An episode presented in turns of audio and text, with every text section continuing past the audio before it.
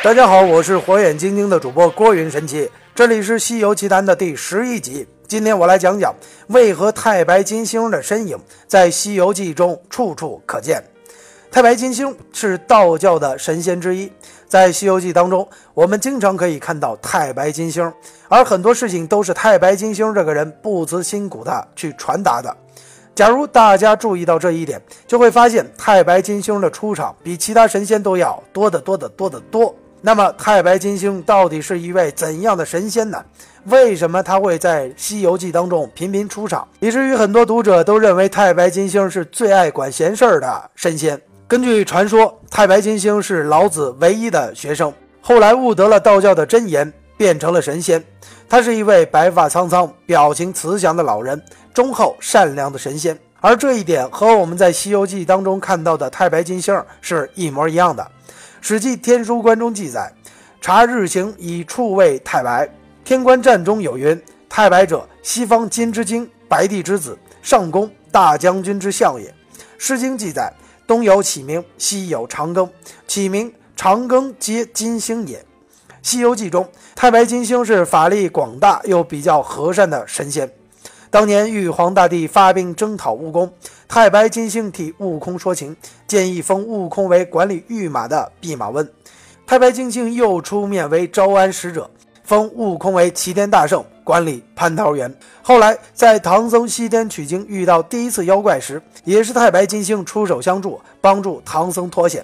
之后，太白金星还多次暗中帮助师徒四人。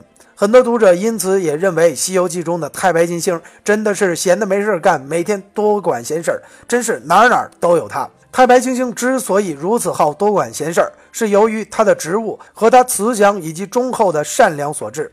那么，太白金星的职务到底是什么呢？他的职务其实是玉皇大帝的特使，负责传达各种命令。因此，我们在《西游记》中可以看到他处处传递圣旨的身影。其次是太白金星对孙悟空要造反这一事件，是天庭里的主和派。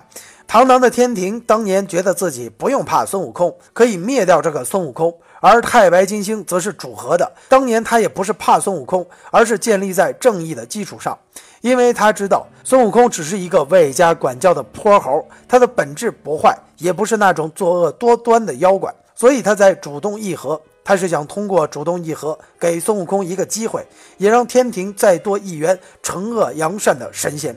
因此，太白金星是《西游记》中孙悟空从内心尊敬并敬重的神仙之一。